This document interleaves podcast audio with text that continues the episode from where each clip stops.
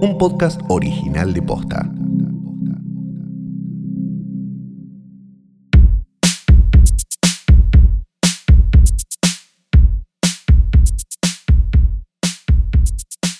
Buenos días, buenas tardes, buenas noches o cuando sea que estén escuchando esto. Bienvenidos a un capítulo más de Hoy tras Noche. Tu nombre, tu nombre. Mi nombre es Sebastián De Caro. El mío es Santiago Calori. Y Yo soy Fiorella Sargenti. Muy bien. ¡Bien!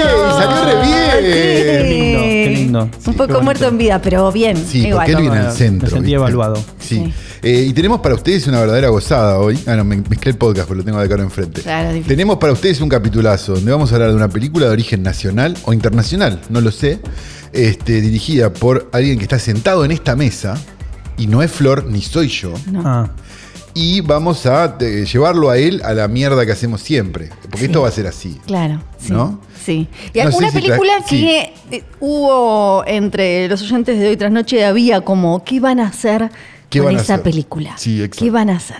La vamos a ver y la vamos a comentar. Y lo vamos a traer a De Caro Obvio. y vamos a hacerle preguntas. Eso vamos a hacer con esa película. Exactamente. Mucho más que lo que hicieron muchos en Twitter.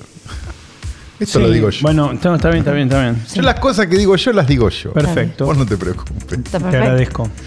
¿Que ¿Quieren que arranquemos por donde arrancamos o habla- hablamos con Seba primero? No, yo creo que tendríamos que hacer la coyuntura, que Caro se enoje perfecto. también como Sí. me enojo yo, porque tenés dos viejos hoy, Flor. Hoy tengo dos. Hoy tenés dos viejos que se, con capacidad de indignarse. Me parece que es un plan. No, pero vos te indignás más que yo. Vos, vos te indignás. No. No, vos tenés- Yo pero- me indigno, vos te enojas. Bueno, pero bueno, entonces sí, vos te indignás más que yo, yo me enojo más que vos. Exacto. Perfecto, Sí. coincido. Yo digo, míralo a este pelotudo y se me pasa. Yo soy un poco más pasional. Yo Pero, soy un poco claro, más sí, no, no, no, te, entiendo. No, Sí. no, no, sí. Calo parece como que está, es como una cuestión de, de ácido, ¿no? Como que se está cargando de ácido. Con vos quizás uno teme por tu salud. Y después se me Como apaga. se está- A mí se me La apaga. A mí el enojo. Bobazo, Se- el se está, claro, el- A mí la indignación me dura un tiempo. Vos tenés que juntar mucho mérito para hacerme indignar aparte. Sí, pero vos sos más me rencor- haces vos sos más indig- rencoroso que yo. No, sí, yo voy a esperar. Ah, bueno. yo voy a esperar a que Por estés eso, colgando bueno, de, un, está de un bien. precipicio para Pero- pisarte la mano. Pero. si fuéramos hijos de don, de don Corleone, por ahí Sí. yo sería Sony Sí. y muero en el peaje, baleado, y vos verdad. por ahí sos Robert Duval. Eh, sí, puede ¿Está ser. bien? Puede ser. Sí, Bueno, aparte por ahí. edad. ¿no? Es verdad, sí. Y tiene por mi mucho pasión sentido. por, por el tango también, ¿no? Las dos cosas. Tenemos los nominados a los Globos de Oro. Sí, está Adelante. Cucheva que va a traer, un, trae, trae el globo. Va a traer el Sí. globo. Sí, va a traer el globo, Cucheva. ¿Le pasarán a los.? eh, Porque acá a Axel siempre, bueno, un poco lo robusteamos. ¿Le, ¿Le pasarán a la Asociación de Prensa Extranjera los audios de Axel hablando de la Asociación de Prensa Extranjera? y No creo ni que sepan. no, no, no, no. No creo. Bueno, tiene la Copa América y después tiene el Mundial, Kuchevaski. Claro, tiene la que Copa América, los- exacto. las dos copas tiene que traer. Sí, Claro. obvio. Obviamente está, sí, Argentina 1985, eh, nominada como mejor película de habla no inglesa. Junto con dos contendientes de peso, me animaría a decir, que son RRR por un lado, Sí. la película india, y por y el otro lado. to Live. Que no, vos te Decision to negaste- para mí no tanto. Que vos te negaste a comentar en este programa. No. Sí. No, vamos a decir la verdad. ¿Sí? Te dio paja porque era larga. No, Flor. a mí no, fue a vos. Te dio paja porque era larga. Fue a vos. ¿Me estás jodiendo? No, Yo no tengo problema vos. en ver un Bollywood. Vamos Vi a ir 200 a- Bollywoods en mi vida. Vamos. No tengo problema. Vos te dio paja porque hablaban raro, no los distinguís uno del otro. ¿Qué me vas No, a venir no, a correr? ¿Me vas a venir a correr ahora? No, ¿quién que no lo distingo? Nada que ver. Racimillas te voy a hacer. Pa- para- Es buena esa, ¿viste? Que cortan la 9 de julio y el tipo está. No puede decir nada porque le suena el reloj. Este. Eh, yo estaba segura que era porque vos no habías querido. No, No, que voy a ver esa cosa de Netflix, que no sé qué, que no sé cuánto. No, cero. Eso, eso dije de una que sí hicimos, que es esa película que no es china, que parece china. ¿Cuál es? Que es como una de Marvel que no, le, no consiguieron los derechos de nada y le hicieron igual. ¿Cómo se llama? Ah, ya me olvidé. La que tiene en el lavadero. Eh, The World and the Ah, sí, sí, sí, sí, sí, que toda, toda Sí. como muy no, sí, sí, Sí, me gusta bueno, mucho. esa fue la que dije. Sí, no la vi Everything, la vi Everywhere, como un All at Once. soldado cristiano. ¿A vos no te gustó esa película? No, me pareció A una mí me poronga. encantó. Y bueno, y por eso estás Everything como estás. Everywhere ¿no? All at Once. ¿Eh? ¿Cómo? Por eso estás como estás. Sí, puede ser. Me gusta esa. No, pero me es gustó como una me respuesta que no tenga nada que ver. Espera, no. eh, y vos dijiste la otra, no, la India, que alta paja. Yo me, Puedo buscar el mensaje. Ahora vamos a buscar. Está Está, muy Voy a buscar nominada mensaje. Everything Everywhere. sí, está siempre Qué bueno. parece como. Está el del chico no, no, de Indiana sacando, chino. sacando acá, digo, eh, en todos lados. Está siempre puesta como, como que Michelle Yeoh tiene que. Está estar- nominada. Aprendió a decir Michelle Yeoh. Yeoh, Michelle Yeoh, dije. Yeoh. Yeoh, Yeoh. Yeoh, Yeoh. Bueno, no sé, esto me salió parecido hasta. Y- No, el punto. Sí. Punto. Eh, RRR no está en el Oscar porque. ¿Por qué? Esto me lo contó Kuchevaski. Porque si no parece como que soy Juan Carlos Oscar, no tengo ni idea.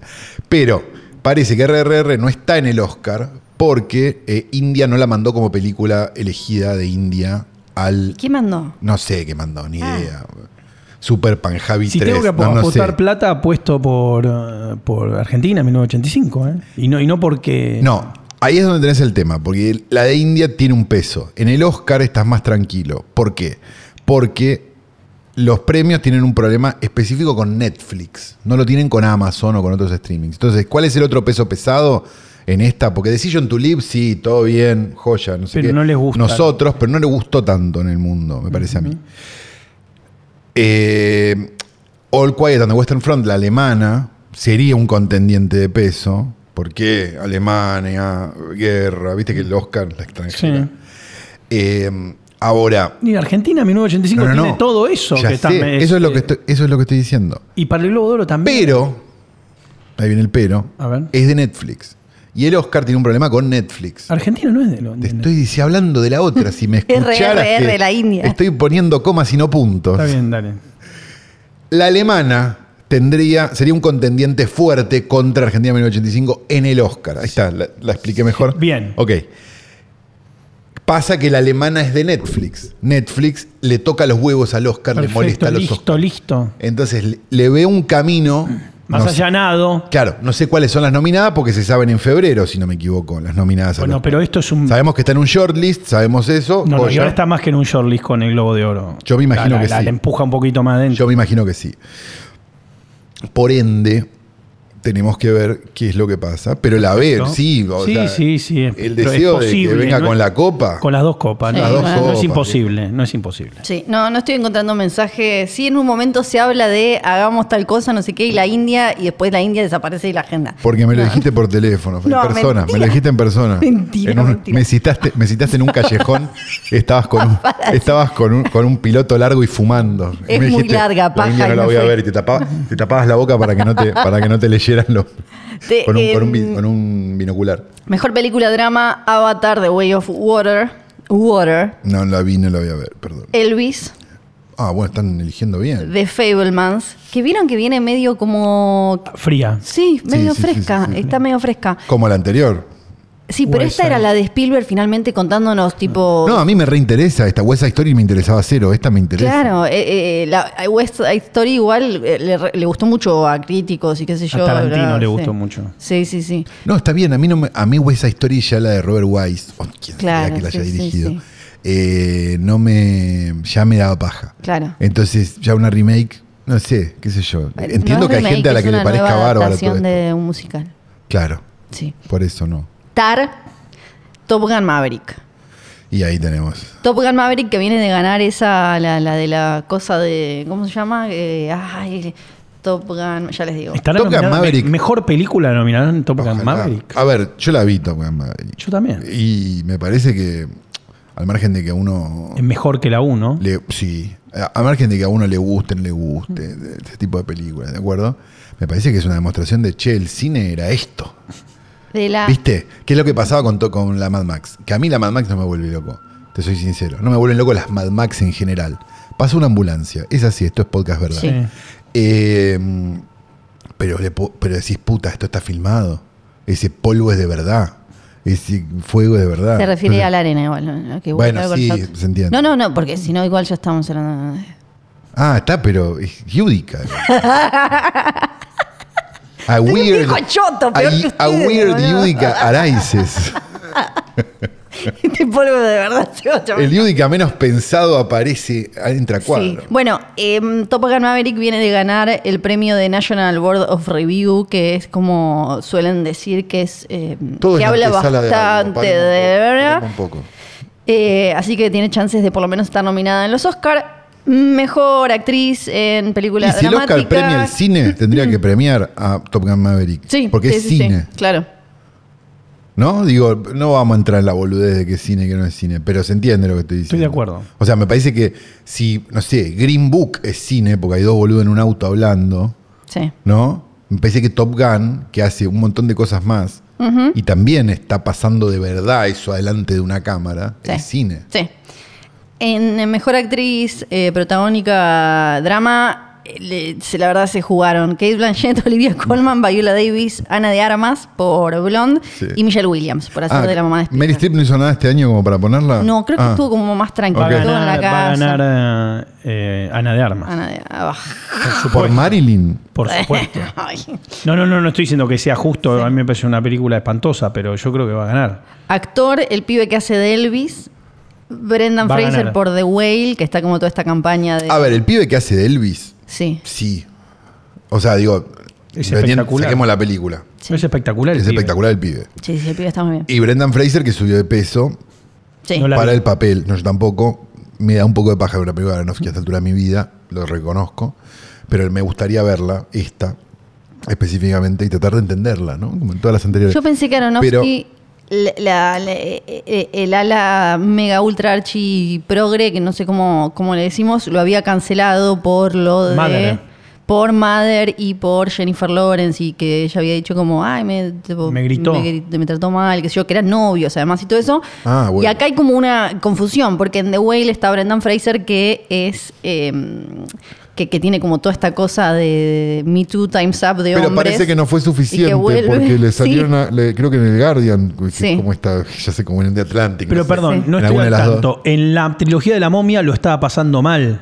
No. Brendan Fraser. No, en George de la Selva lo estaba pasando mal. No, vi- viene eh, un. eh, ay, no me, puedo- no me acuerdo si fue.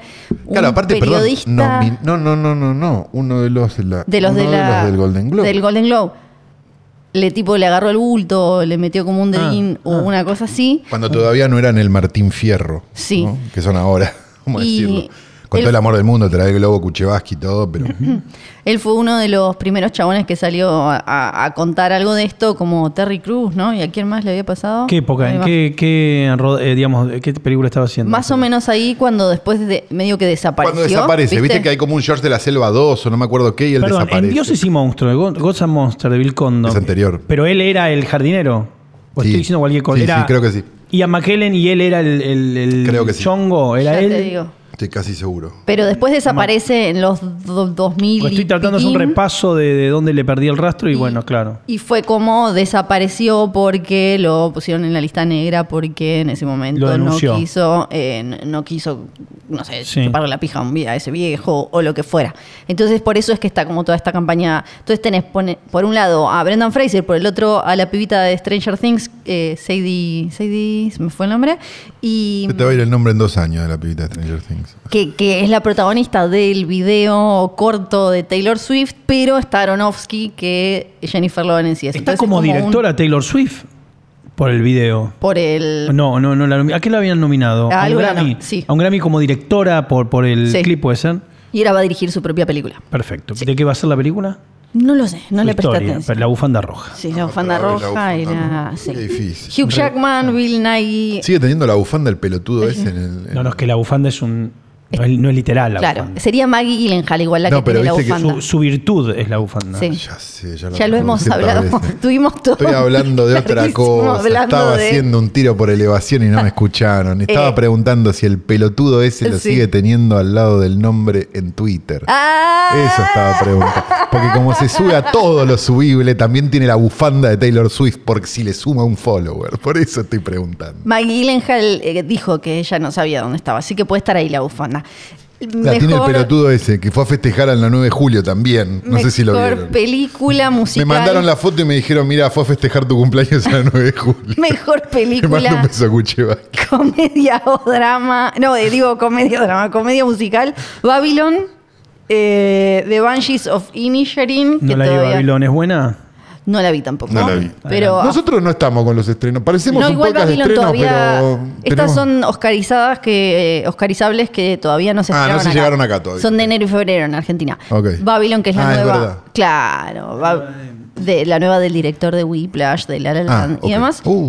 Y de Banshee of No, no, el tráiler es impresionante. No, no, no, sí, sí, sí, sí, es- pero ¿qué Margot será? Robbie se chapó a Brad Pitt sin que estuviera en el guion o lo, lo agregó ella. Y lo Ah, montó, qué dijo bueno, como- qué, qué bonito. Dijo aprovecho. Son esas cosas Me pregunto que- qué hubiera pasado si Pitt se chapaba a Margot Robbie sin son que él supiera. Pero no es lo mismo porque no existe el racismo inverso y el No, no, no, ya sé, ya sé, y ya demás sé. y qué sé yo. Estoy haciendo el chiste. Sí, sí, sí, sí, perfecto, perfecto. Bueno, está esta de la, la irlandesa de Banshee of Inisherin, que viene ganando muchos premios también, se estrena acá como en febrero. Everything, Everywhere, All at, All at Once. Once. Sí. Glass Onion, la película de A Knives Out. Sí. Nuestra película. A vos sos fan de yo A mí me- también, sí, claro, por sí, eso sí, nuestra, claro, claro. yo la voy Yo a tengo ver. muchas ganas Yo la voy a ver. Vos sos un anti, vos no te subas, Sí. a Yo Out no no te soy anti. Ahora está yo- diciendo, ahora está diciendo, yo la veo, no tengo problema. No, yo no tengo problema en ver eso. No te- tengo le problema en ver fuerte. una de, de- de Fantastic Four. Eso no me importa verlo. O sea, le pegué fuerte porque me pareció de vuelta. No la película en sí, me pareció una película normal que hubiera pasado desapercibida en otra época. Eso es lo que estoy diciendo. Sí. Y me pareció que. Pero si, eh, tiene- si somos pocos los fans de esa película, me hablas como si el mundo no, era la verdad revelada. No, esa- no, no no, no, Eso lo- No una, fue una construcción tuya en tu cabeza. Está bien. pasó como, una construcción mía fue que un montón de gente no. vio la primera película donde no todo estaba iluminado con Joker y se volvió loco y descubrió No, el eso cine. sí, pero Joker Pasó hizo. lo mismo no, con Joker Knives hizo, Out. mil hizo como Pero mil millones en de el dólares. micromundo de la gente que no, No, sé qué pasó Out, lo mismo con no, Knives Out no. y me pareció No, que era un no poco es Ari- no. excesivo eso fue lo que Ryan dije, Johnson no es, ni no dije que es una poronga que se muera en Ryan Johnson Ryan dije Johnson que era no es ni Jordan Peele, Normal. ni Ari Aster, Claro, eso es lo que estoy diciendo. los Sadfi, no es nadie. Eso es lo que estoy diciendo. Bueno, Ryan Johnson por eso tiene pocos fans. Los fans de Ryan Johnson somos poca gente. no sé No me parece que tiene un montón de Además es el marido de mi No, no, podcaster no, favorito, así que no, por no, favor. no, mil de acuerdo, todo de acuerdo. Por no, estoy de vuelta, no quiero la muerte de Ryan Johnson. No. Quiero de poner las- los huevos en una caja, decir, che, acá hay No, 12 pero- huevos. Me- hay 9 en esta caja. Tendría que haber 12. Eso estoy diciendo. No, y no, que no que todos digan, hay 12 huevos en la Nunca caja fue, gritando. nunca- yo creo que nunca fue canonizado. Cuando hay Ryan Johnson. 9. No, no, Eso estoy Nunca diciendo. fue canonizado para que tengas que descanonizarlo. No. Mira, yo voy a descanonizar a quien quiera. Bueno, voy a empezar hoy con John Ford. No, mentira. En mejor actriz en eh, musical o comedia, Leslie Manville por Mrs. Harris Goes to Paris. No conocemos ninguna película sí. Harris, no Sí, sé. esa está basada en un conozco. libro. Esa te va a gustar. Está basada ¿Sí? en un libro que le- me pareció interesante. Me dieron ganas de leer el libro. Ajá. Es una sastre, entendí en el tráiler, Sí. que justamente viaja a París, se quiere comprar un Chanel o algo así. Les enseñaron, usted no puede comprar esto. Y es todo, como a través del deseo de comprar un vestido hay toda una aventura y ella se convierte en modista o asesor de moda, una cosa así. Bien. Y se compra al final. No, Chanel. Dior. El vestido es Dior, no es Chanel. O termina siendo la dueña de Chanel, algo de eso. Algo pasa Claro. medio mítico, pero está basada en un libro, medio una saga, creo que está bien. Me gusta. Margot Robbie, Anya Taylor Joy por The Menu, me parece excesivo. ¿La viste The Menu? No la vi de menú, no me dieron ganas. Un Jordan No. Peele de la B me pareció. Sí, a mí, te- Ah. a mí la película me pareció Y eso. vi el trailer y dije, esto Era es como Jordan Peele B. un capítulo de la dimensión desconocida. No te escribió nadie, ningún oyente en Twitter como esa voz que vos pones siempre cuando. No, porque no lo, no lo tuiteé, lo pensé. Ah, pero no te dijo.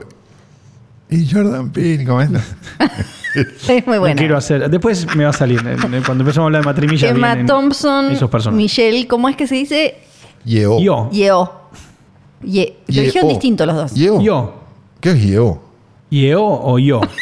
No importa. Ah, te Yeo. van a No, Yeo. Es- yo Yeo. siempre la conocí como Yeo, yo. pero Yeo. Él, la quiere, él la quiere llevar más para el lado del, del hip hop Michelle West Yeo. Side.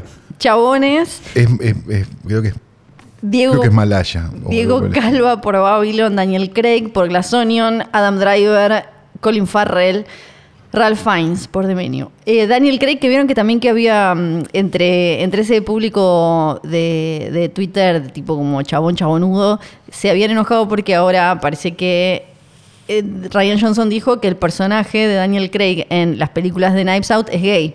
No. Y dice como, ah, lo cambiaron No, a en, entre Bond. películas. Me hicieron puto a Sí. ¿no? Porque no, no entienden, no tienen Sí. dimensión de nada, claro. sí. Claro, y lo cambiaron entre películas para sumar, tipo, y en realidad en- ya en la primera hay como un diálogo en el que es medio que se entiende que el chabón tiene de pareja a un hombre y cosas así, pero sí, el- el- la indignación era lo aputazaron a Bond. Pero Como- pará, Knives Out. eh, tipo- eh, go- eh, Glass Onion es una continuación de Knives Out. Por No. supuesto, es otra aventura. No, es otra Como si aventura del fuera- detective. Como si ah, fuera- del detective. Sí, claro. sí, es como un parot, claro. Claro, ok, Exacto. perfecto. Que como antes, después, cuando sea. Ok, ¿no? ok, No ok, importa. ok. Y bueno, ah, bueno, en animación, no, no les importa mucho, ¿no? No, animación A no. nadie. Eh, lo otro ya lo dijimos. Eh, tenemos en mejor actriz de reparto Angela Bassett por Wakanda Forever, Carrie Condon, The Banshees of Inisherin, Jamie Lee Curtis, Everything Everywhere All at All Once, Dolly de Leon por Triangle of Sadness, Carey Mulligan por Giselle. Triangle of Sadness la tengo ahí para ver y la quiero ver ya. Porque es el director Bien. de Square Y de Force Majeure. y de Force Majeure. No, ¿de Force Majeure? Sí. ah, de Force Majeure. sí. Dicen que es una especie de. O sea, las Es críticas. una que he comedia leído- rarísima. eso No, dicen. las críticas que he leído más fuertes eh, le, le dan a enten- le dan una cosa medio las invasiones bárbaras. Porque es Claro. una especie de construcción de capitalismo, un montón de burgueses atrapados en un tifón que terminan re- reinventando la sociedad en una isla. Exacto. Pero dice que es un tanto, ¿te acuerdas lo que le achacaban las invasiones bárbaras? Sí. Que es como esa cosa tan eh, medio didáctica, si se quiere, o muy, muy. Este... Bueno, la quiero ver igual. Bueno, yo también, porque, Porque tipo, se, reía, se rió también del mundo del arte con The Square, que me parece que. Sí, sí, sí, el tráiler es muy si bueno. se está riendo de No, esto, capaz se ríe bien. Seguramente esté muy bien en varios aspectos. Forma encanta, a mí me gustó Sí, más sí, que sí, Square sí. igual. Ah, no, a mí me gustó más The Em, Square, pero bueno. Después cierro con mejor director, está James Cameron, que vieron que se agarró COVID y no pudo ir. No, no es No. como tipo algo. O sea, si, si, si, si nos gusta. eh, Si te agarraste COVID ahora, no nos escuches. No, pará. si hacemos la gran persona blanca con las necesidades básicas. eh, Satisfechas, pero a niveles imposibles, sí. Exacto. Deberíamos pensar que el universo le quiere decir algo a James Cameron porque el chabón estuvo 800 años para hacer Avatar 2 y le agarra COVID en casi 2023 y no puede ir al estreno de la película. es como. Mira, Goldberg también le pasó lo mismo con fase 7, no, con El sistema con el Keops. sistema Keops y tampoco pudo ir a la, a la premiere y le proyectaron un discurso. En la premiere, pobrecito. Ay, me acuerdo, yo me y La, no voz. anterior, tuvimos un capítulo. Cierto, premiera cierto. anterior, eh, la de fase 7 llegó tarde. Tampoco pudo Claro, presentar la claro. película. Bueno, ya hay, hay un hay destino. algo. Sí. Los directores de Everything Everywhere All at Once, que The se Daniels. llaman los Daniels, sí. Baz Luhrmann por Elvis. Un irlandés por The Banshees of Inisherin. No puedes decir el nombre. Martin McDonagh, que seguro lo estoy diciendo mal. Es el de, el de, el de Sí. Billboard Outside. Eh, ese. Ah, de Free Beavers Society y of el de Seven Missouri. Psychopaths y el, Es- del autor Sí. teatral de El hombre, de- ¿cómo se llamaba? El Pillowman. Ah, Eh, almohada. Spielberg eh, por The Fablemans y mejor guion, cierro con esto, el Todd Field por Tar, los Daniels por Everything, eh, Martin McDonagh por The Banshees, Sarah Pauli por eh, Women Talking y Spielberg y Tony Kushner por Fablemans. Impresionante, eh. la verdad. Estamos no subyugados va a con ganar, toda no va a agarrar información. nada de Fableman, ya Sí. lo veo venir. Espero Nada. que hayan anotado todo lo que dijimos porque fue realmente increíble la data que tiramos. Muy impresionante. Quiero hacer, ¿No? un quiero hacer ¿No una pareció? Sí. mención especial porque falleció Cristiali. Sí, Cristiali. Cristiali. Sí, Cristiali que se murió a los cinco- se- No, No, grande. 71 tenía. Sí, boluda, era grande Cristiali. Cristiali en el, Es verdad, cuando- en la secuela sí. de Star Trek hace de Vulcana. es- Cuando me puse a pensar Era en mi joven edad. para morir, Claro. pero era grande. Vivió igual. una vida. Claro. Sí, cuando me puse a pensar en mi edad, ahí me di cuenta. Claro, en- está en la Agradecemos que no la nombramos a Cristiali en ningún capítulo de Frame Fatal, creo yo. No, no, no. ¿no? Para que no aparezcan los Ay, orcos. es verdad, de, "Eh, claro. mataron a-". ¿Cómo te- no te sale igual? No te sale bien, personaje? no, No, no. no. Se fue con. eh, bueno, era. Mi, mi generación la quiere mucho, en particular por las Mira quién habla. Y Sí, claro. No, la mía también, Flor, no te hagas tanto la pendeja. ¿eh? no sé. Digo. La 1 la vimos en el cine. ¿no? Sí, claro. En el 89, claro. Claro, 89, éramos sí, sí, gente sí, con lo. Sí, no sé, era divertida. Era divertida, no la volví a ver, pero. pero La de la hermanita la vieron y la de los perros no la vi. La de los no, perros la de ya los perros no la vi, mira quién habla ahora no, la vi, creo no, la vi no, en no me video. compré el pack en Blu-ray de todas las Mira quién habla. No, Tenés el de la masacre de Texas que incluye el Marcus Nispel, así que bien Sí. podrías tenerlas, mira quién habla. Bien. Y después ella también hizo con la Solsen una especie de. mm, Es como. eh, como si fuera el príncipe y el mendigo mezclada con. ¿Qué? Juego de gemelas. Juego de gemelas. Claro. Exacto. Con la Solsen. Ah, y ahí- claro, juego de gemelas, sí, claro. Claro, pero no juego de gemelas. Es otra película Ah, que es se- otra especie de juego de gemelas. Pero Príncipe y Mendigo, claro. Exacto, mezclada con las dos de porque son unas mellizas que se paran y bueno, una vez como, pero y están todas basadas en una novita. La cosa es que eh, ella era eh, pertenecía a la cientología, así que le mandamos un beso, se fue ahí con Zenu y qué sé yo, está en algún lado, en, Claro. en algún otro planeta, va haciéndose energía de no sé qué, no sé cuánto. Y después, yo creo que ya podemos estar, pero Cuando quieras. Tengo. Salió el nuevo. Salió el primer tráiler de Scream 6, que va a ser en Nueva York. Eso es como lo. y Dice como. No es más en un Woodsboro. teaser, lo, lo vi. Sí, es. Es un teaser en el subte. Sí, es naditas. ese, es ese, Es ese. naditas. Se ve que está el, el Face Ghost en el subte y ataca a una mujer. Y hay un montón de, de gente disfrazada de Halloween, lo- Sí. por lo que asumimos que ya el personaje es tan popular que van 6, 7 vestidos de Ghostface en, en el subte y en un momento ataca a una mujer y termina Quiero preguntarles esto a ustedes, sobre todo porque mm, atravesaron todos los 80 mirando películas. Sí. Cuando una franquicia llega a Nueva York, ¿no es ya un momento en el que está medio pidiendo el tiro de gracia? ¿Hablas de martes 13? Hablo de todas. ¿Hablas de Jason Takes Manhattan? Claro, es como cuando, cuando llega a Nueva York la franquicia. No es un poco como, ¿qué podemos hacer? Cuando Y llega a Nueva York, y después se convierte en una película de Navidad. Vos las Navidades son Claro. todas en Nueva York. Eh, no sé qué decirte. A mí la escrima anterior me jodió cero. Me gustó. Sí, me acuerdo, Bueno, me yo, acuerdo. creo, yo creo, pero a mí me pasa algo con que acá voy a tocar seguramente alguna susceptibilidad. A mí me gusta mucho la trilogía nueva de Halloween, que no le gusta a nadie. A nadie. No, no, no, no, No, es que no me sí, guste. ¿eh? A mí ¿eh? me no, no, no gusta. es que no me, me parece me que gusta. Halloween Kills es un tiro en el Y pie. yo creo que si nos dieran a escribir a nosotros eh, un reboot de Scream, nos volveríamos locos de felicidad. O sea, No, no- sí, probablemente hiciéramos algo que nos va a gustar a nosotros y odiaría a mucha gente Mucha como pasa gente con como esta. pasa con Halloween, sí, Pero ¿qué más, ¿qué más divertido puede ser que te digan, che, ¿quieren escribir el nuevo? ¿Quieren escribir Scream 6? Yo creo que me, me vuelvo loco. Me decís un sueño en la vida. Que te, den, que te encomienden una tarea de esas, agarrar un, una... fran- Eh, Chucky, hay que rebotear, porque es que lo pasa que lo hicieron tan bien No, hace Chucky lo rebotearon tan bien que no importa. Pero sí. eh, es un sueño que te den una, una cosa así. Sí.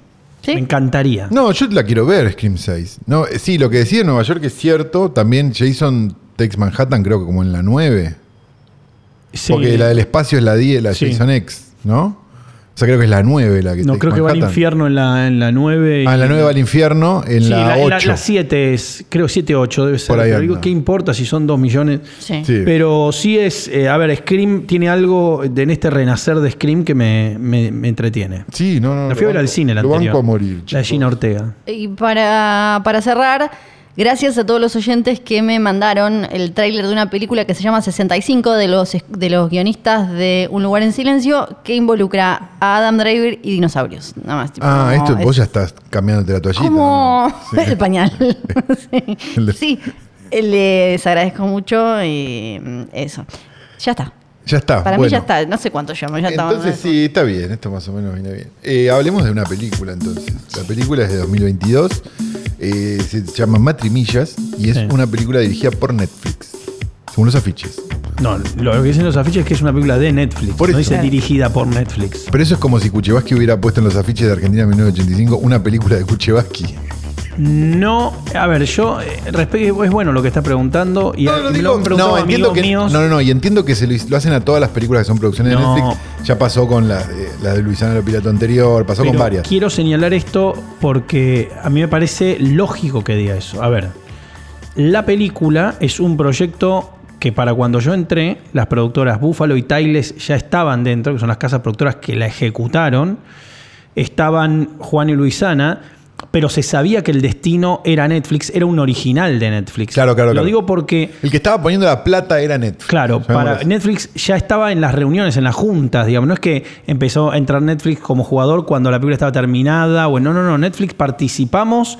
Tuvimos que hacer la presentación de las propuestas de luz, de la propuesta de cámara, de la cámara testeada, que era la Sony Venice, que es la cámara del momento, digamos, para decirlo, el 90% de las películas que vemos están rodadas con esa cámara.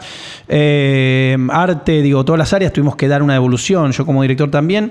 Entonces quiero decir, Netflix necesita impartir ese sello para que se entienda que hay otro escenario que es cuando Netflix distribuye. Sí. Está- ¿Estamos de acuerdo? Digo, acuerdo. Netflix como distribuidora.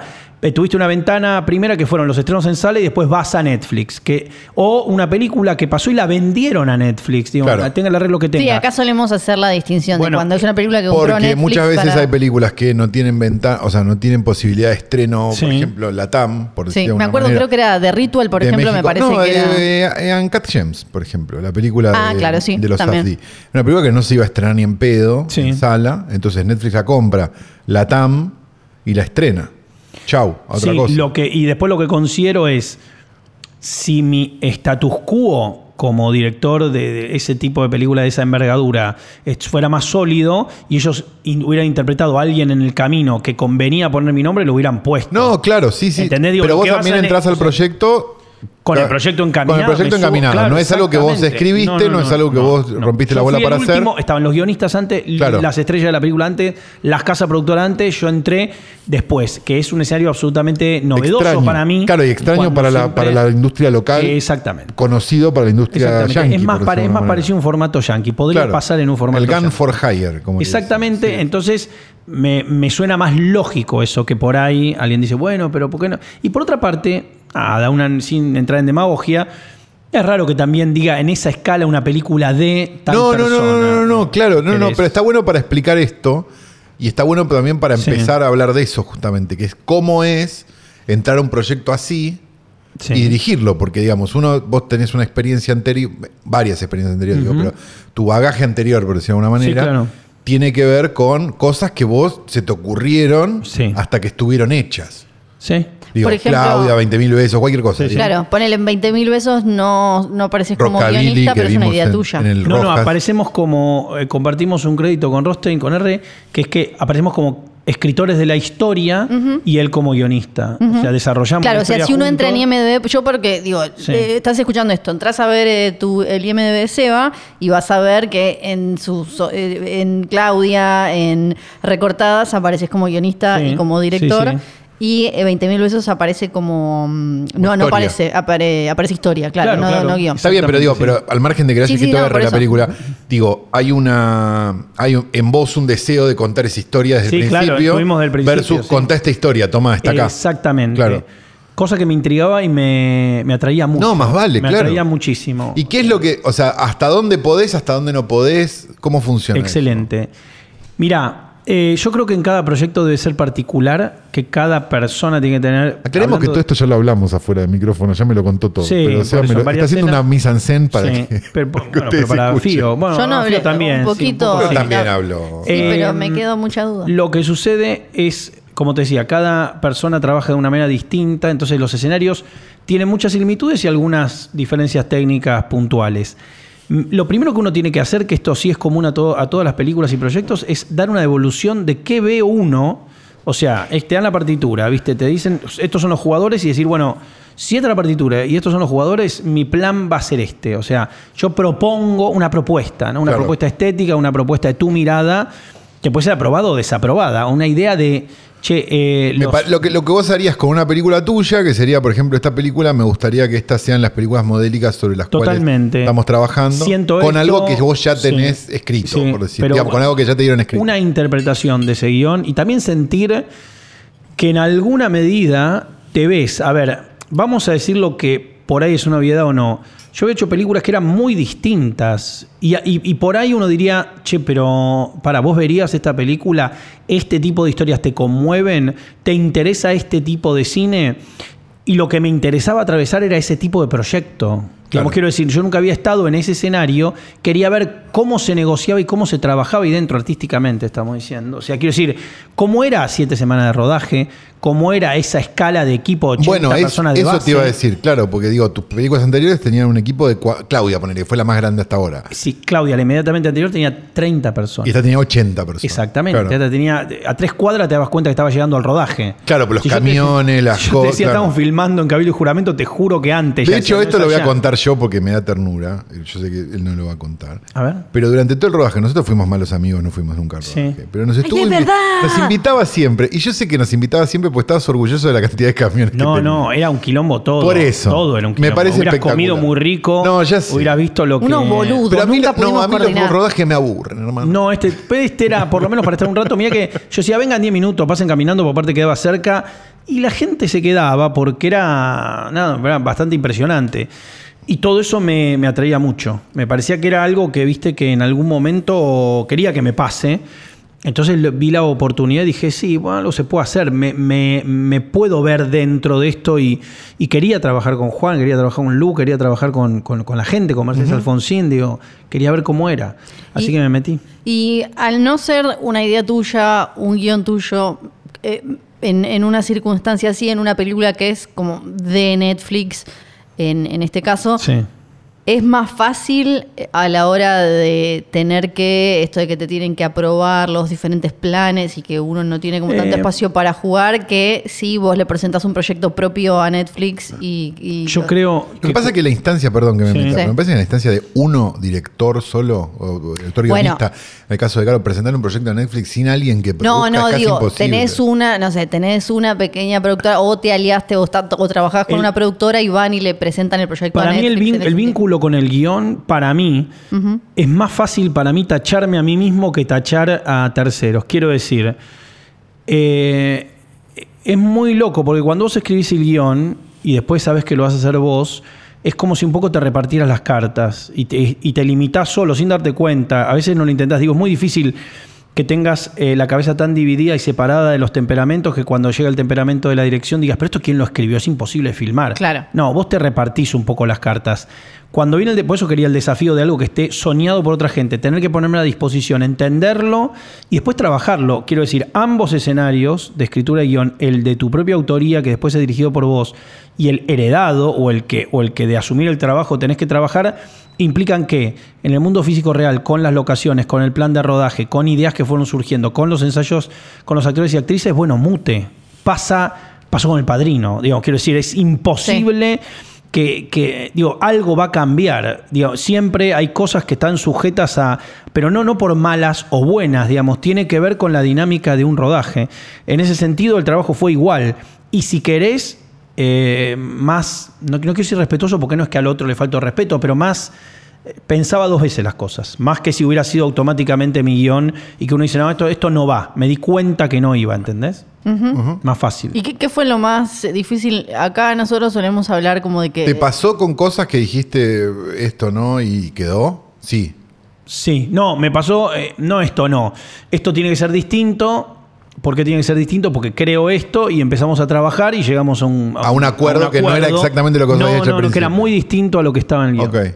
Pero hubo- claro, hubo instancias y, y llegaron como Sí, ahí a sí, un- bueno, pero nosotros ¿Vos ahí hablas con el guionista o hablas con el productor? Hablamos todos Ah, en una ok, mesa donde están los productores, donde están. eh, ¿Hay sanguchitos de miga? particular- sí, Como esa particularmente. historia sí, Ros- director argentino. Ro Blanco, Rocío Blanco, que era la, la guionista que estuvo más en ese tipo de reuniones, porque estuvo trabajando mucho dentro del rodaje también, lo cual era muy viste, útil y creo que es un escenario que se está dando cada vez más, lo cual me Que el parece guionista esté en el rodaje. que el guionista esté en el rodaje es muy valioso. Sí. Es muy valioso. Y porque un poco es el único que sabe cómo está armada esa casa de naipes. No, no solo eso, sino- Real, que solo tiene esa preocupación. como- es como- el continuista un poco, que es como ya sabe que tiene las medias rojas y es la única persona que tiene que Y saber que aparte tiene las esto, medias rojas. es la persona que tiene la ruta. Entonces, si hay que encontrar un atajo, es quien tuvo siempre la ruta en la cabeza. Entonces, Sí. en vez de inventarnos un atajo nosotros, trabajemos el atajo con, con la persona Claro. que, que conoce el campo entero. conoce el camino, claro. Eh, entonces, en ese sentido, lo, lo- lo celebro y creo, creo que se está haciendo una común, una- un escenario común en la industria cada vez más. Ahora, en otro sentido, eh, cuando uno entiende que es una película que tiene una ambición de millones de vistas, o sea, como le estás hablando a una plaza de mayo, en vez de hablar como estamos hablando nosotros, somos tres personas en una mesa, invariablemente lo sofisticado en el sentido dialéctico cambia. Los discursos en un balcón a una plaza de mayo nosotros, hoy, aquí, porque le estás hablando a la masa. Entonces, Claro. las películas industriales hoy que necesitan ser directas, que necesitan llegar a donde tienen que llegar y que vos puedas poner el cartel de más visto worldwide, Sí. sí, probablemente al público de Frame Fatal no sean su favorita, porque hacemos un podcast de película que básicamente no vio nadie Sí. o muy poca gente. Ajá. Entonces entiendo que puede haber aparecido todo ese escenario de como si yo fuera Fausto, ¿me entendés? Y le vendí el alma al diablo, o una cosa como ahora me compré una casa con piscina, cuando Claro, en no realidad. es tan así, No, no, ¿no? no. Claro. Cuando en realidad ni era eh, eh, Baudelaire cuando dice Claudia, ni soy, ¿entendés? No, no quiero decir ningún nombre, pero un Sí, mer- sí, mercenario show, ¿por Sí. qué hago esta película? Son tan complejas de hacer una como la otra. No sos Frank Corachi. Y la única manera, ojalá, No, bueno. la única manera de, de dar un paso, pero un paso que permita otras aventuras, invariablemente en el escenario que estamos, o sos Tarantino, Claro. o en algún momento vas a tener que pasar por algo cercano a una película industrial. Digamos, quiero decir, eh, y está La Odisea de los Giles, y está Matrimillas, y está 30 noches con mi ex, y está Un novio para mi mujer, y está las películas que todos conocemos que han sido, o, o Relatos Salvajes, pero Claro, digo, sí. Que es parte de la obra de un autor como Cifrón, que con nombre propio seguro va a decir Los simuladores es una película de Man Cifrón cuando la vemos el año que viene. Pero digo, dentro de esos escenarios industriales, son un poco las opciones que si uno quiere crecer como director, en algún momento tiene que transitar. No me estoy justificando, me No, es que decisión. no es una justificación. O sea, es. ri- A ver. Te tenés que justificar ante quién. Porque eso también es No ante importante. nadie. No, no, no, ya sé. Pero quiero decir. Sí. Porque en el- algún punto digo, uno, A, son voces imaginarias en tu cabeza.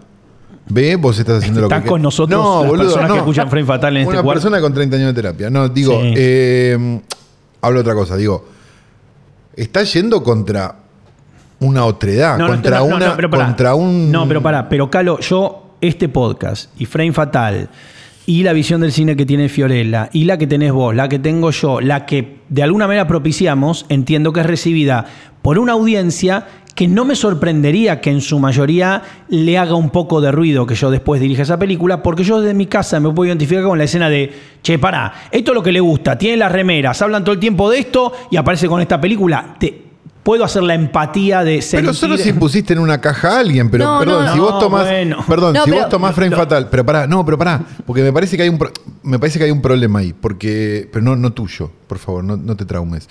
No, digo, me parece que hay un problema Sí. que es el de poner las cosas en una caja. Y me parece que Frame Fatal, sobre todo porque digo, hoy tras noche es un podcast más de película de terror, si lo querés entender de alguna manera, Sí. o raras, pero mayormente Sí. de terror, y nuevas. eh, me parece que Frame Fatal lo que tiene es justamente esa, esa heteroflexibilidad del gusto, porque podemos hacer más vale solo que mal acompañado una película Sí, sí. que es una comedia increíble, Sí. pero no sé qué, y podemos hacer al mismo tiempo, qué sé yo, el extraño viaje.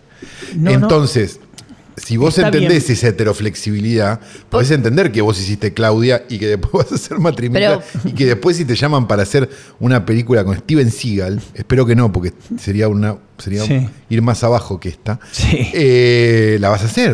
Pero puedo hablar por el, el- el consumidor promedio, no el que está esperando, te está diciendo como, ah, vendido, vale, Sí, no sí, sé sí, qué. Claro, porque sí. es. Sino como y de el ese que- vamos a hablar después. Claro. eh, Sino como. El show de las voces, sí, viene sí, sí, sí, sí, sino claro. como. Los boludos. Bienvenidos el a los que, El que tal vez a mí me pasó que me preguntaran que no entendían como, "Pero esta es una película de Seba, porque no parece una película de Seba. Y ahí es, eh, ahí es donde entra toda esta respuesta que vos, pero no por una cuestión de Buena, mala. juzgar, Sí, claro. sino como de, ah, no parece del universo que viene creando Seba en, en más allá incluso de sus películas, ¿no? Pero Como ahí es de- donde de- está el de- error, que es meter a alguien en una caja. No, porque no es meterlo en una caja, es eh, porque A ver, es como que, eh, digo, yo creo que se. Pero vos a Caetano, pero pará, vamos a un punto. ¿Vos Sí. a Caetano lo metés en una caja? No, pero Caetano bueno. es un No, director pero- argentino, pero a Jordan Peele sí lo metes en una caja y la, la audiencia consume o empieza a entender conceptos de autorismo. Para la audiencia, a grosso modo, me parece que es lógico, no lo estoy criticando, es autorismo o industrialismo. Claro, sí. Y más allá Por eso de- te puse a Caetano de ejemplo. No, y porque- más allá sí, de pero eso- Caetano, Caetano es ya pasó del otro, digo, Caetano tiene mucha espalda y me parece que también en Argentina hay que entender que a todos nos gustaría hacer Pulp Fiction desde que la vimos, pero es imposible, es imposible que yo logre tener el presupuesto de Matrimillas para Claudia. Ah, más Yo, vale. si sí, quiero claro. hacer Claudia, Sí, si quiero hacer Claudia, tengo que saber que voy a tener on 10 salas una semana, que la van a haber visto 1100 personas, no porque no fueron, porque hay dos funciones por día, unas en el Gomono, Espacio Cinca, no se vendió a ningún streaming, a ninguno porque la consideraron muy rara, con Fonsi y con Lali cantando. Entonces digo, tengo que entender eso. Porque lo pasé, lo viví, no es que estoy Sí, especulando. sí, sí, sí. Y tengo que entender que si quiero poder crecer como director, enfrentarme a otro desafío de puesta, otra escala de rodaje, es matrimillas. A mí me tocó eso. Sí. A Mitre le puede tocar Argentina 1985 con el aval y la carrera que tiene. Entonces digo, no, yo no puedo saltar, no, no voy a esperar en mi, próxima, mi, mi propia Argentina 1985, porque por ahí espero 15 años y la vida no es, es- no es infinita. No es justificar, es explicar un poco cosas No, y que vos en 15 años vas a ser un viejo más viejo y más por eso, que no viene, no viene en la baraja a veces. La, eh, eh, entiendo que desde la audiencia a veces, ah, claro, bueno, si lo Más dicen así, de lo puedo eso, entender. mm, eh, ustedes están hablando de cine y a ustedes dos les guste o no, que ustedes que hacen películas, para la Yo para hice mucho. una cada vez Bueno, otra- medianoche, no me metan en esa bolsa. Bueno, vamos a hablar de Seba, vamos a hablar de Seba. Eh, para para el, el público, sos más que un director porque te conocen de haberte consumido y escuchado. Sí, claro. En- en- entonces es como el universo de Seba eh, va más allá de las películas que dirigió. a eso. Sí. Por eso hay gente que quizás dice como, ah, pero aún con como que eh, te- te- to- todo lo, la- lo va- lo variado que es tu, tu universo. Sí, claro, de- el panel de hermano. Eh, Sí. Claro. Exacto, exacto. Que Pero va si te tienen eso. como el panel de Gran Hermano, van- se van a quejar porque hiciste, porque hiciste Claudia. Mira, a veces uno pierde local y visitante que es demasiado fino para grasa, demasiado grasa para fino y no y te quedas sin banda. Digamos que me, yo sentía una vez algo medio así, ah, diciéndolo en chiste, ¿no? Pero como que y salto siempre, no, no hay ámbito, no tengo una, una patota que me proteja que donde yo voy y te está todo bien, porque siempre Pero sí tenés una patota que te ataca. No, tampoco tanto. Pero digo, pero a veces, ¿entendés? Parece que uno no queda. Pero bueno, son, co- tampoco es tan grave. Pero digo, para gente que sí, genuinamente, digamos, puede escuchar lo que hacemos, sobre todo el podcast, que es puntualmente vinculado al cine o el programa de radio, entiendo, puedo entender, puedo entender que, al, que, que por lo menos le dé curiosidad saber qué me llevó a hacerlo, ¿no? Y que, y bueno, espero que haya servido de respuesta a esta charla. Eh, Me gusta todo esto. Sí, ¿no? sí, sí. Bueno, ahora hablemos un bueno, Para, perdón, no, tengo una pregunta más Sí, sí, porque sí, otra sí. cosa también que, que- que- que solemos comentar de las películas eh, de Netflix es la cuestión de, por un lado, cómo manejan lo, lo local y lo universal. Como que hay un template, ¿no? De, de- de cómo se, se nota de cómo se tiene que ver, de Dicho cómo- sea de pa- sí, eso quería. Pero, bancame, Sí. pero eh, que, que en esta eh, también se ve como determinadas cosas y los lugares, ¿no? Que tienen que ser, o eso parece afuera, tienen que ser lugares que más o Parezcan menos internacionales, parezcan, o sea, ¿no? o sea, claro, o sea, son Buenos Aires, pero también pueden parecer cualquier otro lado. Es un Buenos Aires ensoñado. Exacto, Bueno, pero, pero- pero a la vez hay, hay mucha, eh, hay bastante palabra argentina que es como lo que le da el tonito local. Mira, es muy buena tu pregunta. eh, Tomá vos. Muy buena, por varios motivos. Porque, Tomá, vos que me dijiste TEA. la primera persona, la primera persona que bregó para que no suceda en la realidad la película fui yo. ¿Por qué? Y voy a dar una explicación que por ahí satisface, por ahí no, pero un concepto. Eh, y no porque tuviera la N de Netflix como, como una especie de batiseñal cayéndome un- para nada. eh. Y, voy a decir algo, voy a decir algo que va a sorprender. Netflix fue cero, cero rompebolas durante todo el proceso, cero. ¿Tiene las dron notas, la película? las notas de Netflix, sí, en un momento. En un, pero, claro, pero no tiene el dron de Netflix. No es el dron de Pero Casi no lo ¿puedo noté. decir esto? Eh, Sí, sí, sí. las notas fueron de un nivel de "Mm, miren esto, quizá, o sea, no. Ah. Netflix teniendo un sistema que lo utiliza desde Del Toro a todo el mundo, hasta nosotros, donde todos los días todo el material que se ha rodado se sube a una especie de drive común, mucho más encriptado, que aparece una marca de agua con tu nombre, digo, Sí, no podés copiar, bueno, todo, lo- sí, todo, que es visto por todo el mundo. Ellos va- tienen veedores de todos los planos que haces todos los días. Y uno diría, ah, bueno, es terrible como tener. Y la verdad, no. No, no porque rápidamente entienden, digo, el cuidado que estás teniendo. Y ¿En esto, qué instancia empiezan a hablar? ¿Cuando ya hay algo montado? ahora te digo, Ok. pero quiero completarte esta idea respecto a los lugares, lo que decía Fío, los lugares o el tipo de, de realidad alterada cinco minutos. Cuando yo recibo el guion y veo que es una película que combina eh, cosas muy llanas, muy terrenales de pareja con un elemento sobrenatural, mi idea, mi idea, y lo planteé, digo, lo planteé en la- las primeras reuniones, fue, entonces todo tiene que ser, abro comillas, mentira. Claro. O sea, tenía do- dos opciones. O el piso siete y medio de John Malkovich, pero esto lo- así lo dijimos claramente en la mesa de trabajo con Mercedes Alfonsín. Mira, tenemos dos opciones para Equilibrium, que es el lugar mítico donde le dan los relojes. O John Malkovich, o The Game, o Nolan, o, o- o- o Exotismo, o una empresa que parece fantástica. ¿Entendés? Hay algo medio de game. por eso, ¿No? por eso yo decía, Claro. sí, tenemos, ¿entendés? Tenemos do- dos guías. ¿Por cuál vamos? Mercedes me dice, creo que es mejor la elegancia a la. Y, por, y, y- compensamos, esto que decía Fiorella, que la humanidad, el mumblecore, sea por el overlapping, que los diálogos se pisen, que sea más orgánico, que sean las actuaciones de, de- de Juan y, y Luisana. En un momento les digo, usted tiene que pensar que ET era de goma, pero si Elliot cree en ET, creemos en la película. Entonces esto es como, los relojes son ustedes, los relojes no son nada.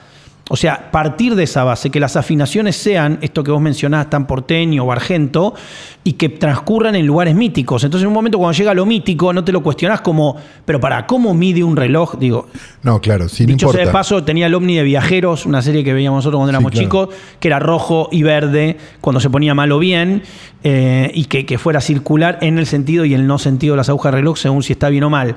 Ahora, esa idea fue deliberada. Yo quería lu- lugares que, que vos no reconozcas la ciudad casi, que fuera como, pero esto dónde es?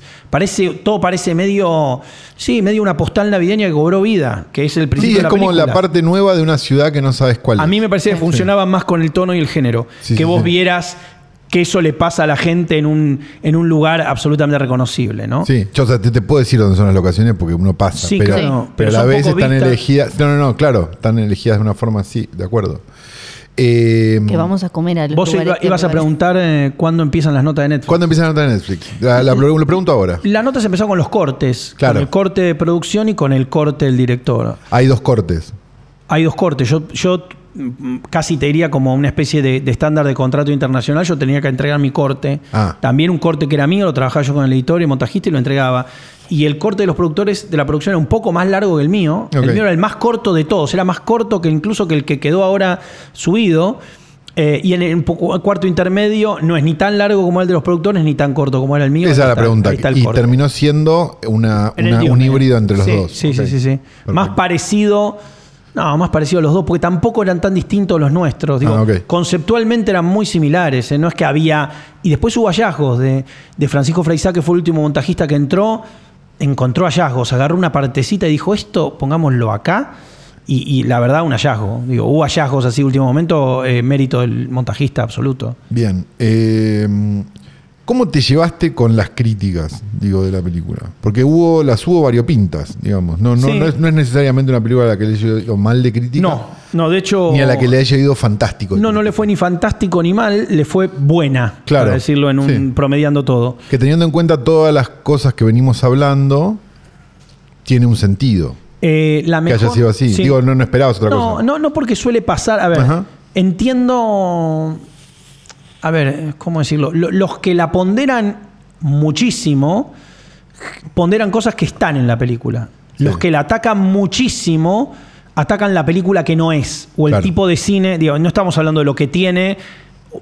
Y ahora por eso quiero llegar El a un- al- al famoso, la hubieras filmado vos, papito. No, no, pero lo digo en el sentido de a- atacan ya, la- es como si no te gusta el género, si no es ese tipo de película, pero entonces no hablemos más porque haga, o sea, porque también te debe parecer eh, mala Bridesmaids. En este momento Claro. a uno que sabe cine está diciendo, no, Bridesmaids es una obra maestra. Sí, eh, yo considero uno de los mejores guiones y una obra maestra, pero digo, hay una especie de prejuicio per se por el género o por el tipo de película industrial, comedia, eh, lo pilato, bueno, listo, la vamos a matar, no me importa lo que sea.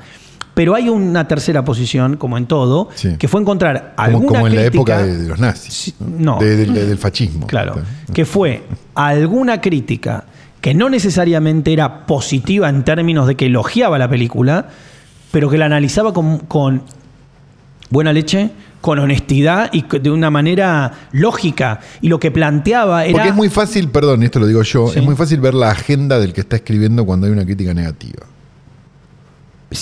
A veces sí. a digo, veces es muy fácil, sí. digo, pues atás A con B, tres nudos y ya está, Sí. ya llegaste a donde Sí. está el, el origen de tanto odio. Sí. Este, y no, y en este caso, No, no, podés, podés leer una crítica que de hecho le agradecía a la página que era Perro Blanco, que me parecía escrita de modo sensato. Y, Ajá. insisto, es una crítica que, que critica varias cosas de la película, porque a veces uno dice crítica y parece que ya está hablando que habla mal. No, no digo. En No, el la crítica, si está bien hecha, es muy constructiva. Exactamente, claro, sí, y eso es lo que es esa crítica. Fue la de, de las mejores que leí, porque dije, esto, está, esto no solo está bien escrito, bien pensado, sino que tiene un punto y se tomó el trabajo. Digo, nada más que eso, ¿eh? Y no, no es que dice extraordinaria, vean la mañana, pero dije, loco, por lo menos, au- aunque discrepe yo conceptualmente a una idea que propone, la propone con con nobleza. ¿sí? Entonces digo, no, no hay un problema en hablan bien, hablan mal. Hay un problema en esos puntos, ¿no? Lo- y después, bueno, lo que digo siempre que parece que no se termina de entender.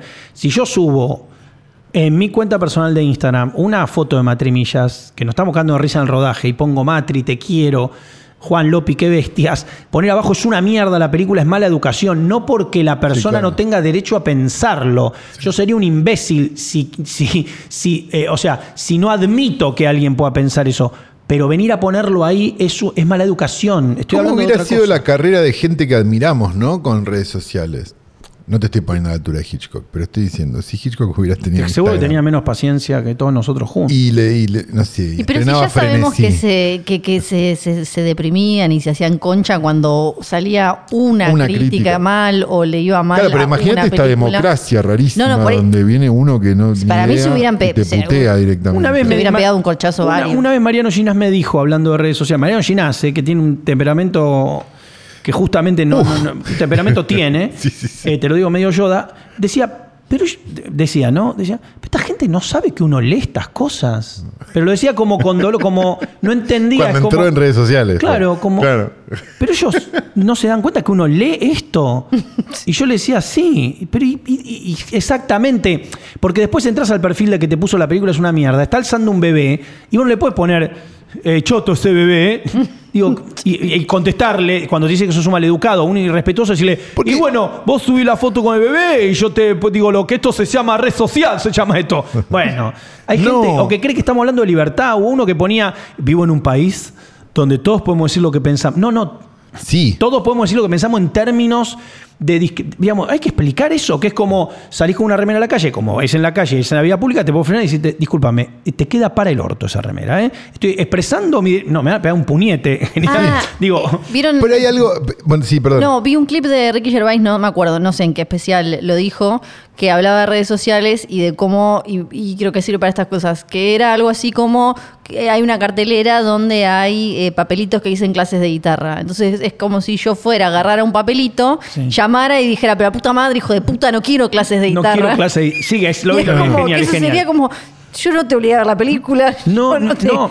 Y aparte, si querés ¿sabes? argumentar, me imagino como... Digo, pa- mira, eh, cuando la gente venía al teatro que hacíamos el show de- del El Buen Espectador y ya que el show, si alguien que vino a la salida me quería dar una devolución que no era positiva, te juro que lo entendía. Vino al show, estuvo ahí las dos horas, pagó la entrada. Digo, no me parece inadmisible que alguien diga, che, la Dudo que alguien hubiera hecho No pasó, no, No, pasó. Pero si hubiera pasado, bueno, me lo quiere decir, vino, me parece otro escenario. Sí. Si alguien que compró un libro, eh, estamos en un- en un- en- presentándolo y viene y me dice, me gustó, pero esta parte hay un vínculo, leyó el libro, estamos ahí. Quiere iniciar un diálogo, además, eh, como buscando una, quizás exacto, una respuesta o un ida y exacto. vuelta no- enriquecedor. Lo que pasa es que el otro, el que te está puteando, esto ya se fue a la mierda, esto ya era un podcast de cine, pero el que te está puteando está buscando un ida y vuelta también.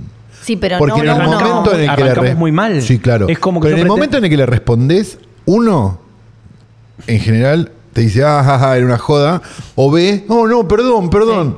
En el 99% de los casos. Pero ese es un ida y vuelta que Después se tenés unos de otro- oligofrénicos que están en una. Pero mayormente es eso. Que es como muy extraño y muy confuso, porque esto es lo que quería decir, perdón, me meto un segundo. Adelante. Que es, la gente no entiende muchas veces el amor o la dedicación que uno le pone a determinadas cosas. Parece que una película es el caso máximo de dedicación y de amor que uno puede tener dedicándose a esto. ¿no? No, no, hablando de algo colectivo aparte. Es lo más parecido a tener un hijo. Entonces vos pones una foto de tu hijo en redes sociales Sí, claro. y te dicen, es feo ese bebé. Y es medio una mierda hacerlo. Sí, claro. Bueno, e- ese es el Pero punto. nosotros hay un montón de películas que no nos gustan y no vamos a buscar las cuentas Pero de Instagram de la- gente que las que dirigió no. para ponerle Sí, abajo. claro. ¿Qué, uh, eh, qué mierda. ¿Qué mierda de esto? película hiciste? No se lo hicimos a Cristina Agüero, chicos. No, no entiendo. Bueno. Pero, digo, eh, para hacerlo un poco más salir de- del caso Matrimillas, pasa casi siempre. Es como. Y, y- insisto, lo que no se termina de entender es que el problema no es. Digo, es lógico, es sano que a alguien no le guste, es lógico. Va a pasar, que alguien- claro. No hay ningún problema, estamos preparados para eso. Lo que no se entiende es la agresión. Digo, es una diferencia Claro, claro, técnica Sí, muy sí, sí, sí, distinta. sí. Y, y hablando de la como la llegada y la dimensión de, hacer una película como Matrimillas, ¿qué onda? La repercusión Mundial. internacional de golpe, o sea, saber, no sé cómo se llama afuera, que en ¿Cómo se llama en India la película, no, en Sebastián? India no sé, en pero- cuántos idiomas de está, de golpe te van, a, te van a empezar, me imagino, como a robar o a llegar mensajes. Bueno, o, pasaba una cosa hermosa, pasó. Eh, primero te digo que da un vértigo raro. Estamos hoy, es, mi- hoy se cumple una semana que, se, que debutó en Netflix y ya eh, vamos por más de 3 millones de gente que la vio. Claro. Digo, claro, sí. tres Nazareno millones- Cruz y el Lobo. 3 millones de personas. Claro, sí. Digo, no, ya está. Digo, eh, y en un pero ¿sabes qué pasa también? Que lo, lo contaba en una, en una charla. Te subís a un piso 16 y por ahí te da vértigo por la ventana. Vas en un avión y ya perdés dimensión. No, no, ya no sabes si es mucho o poco la altura. Y esto es un poco así, porque es, che, una locura. ¿eh? En España es octava la película, lo que debe que- de- querer decir varios miles de personas. ¿Quién es qué? ¿Qué quiere decir? Digo, se te va tanto de las manos que en un momento son números en un, en un papel, ¿no? Claro, no, sí, por no lo puedes dimensionar en la cabeza.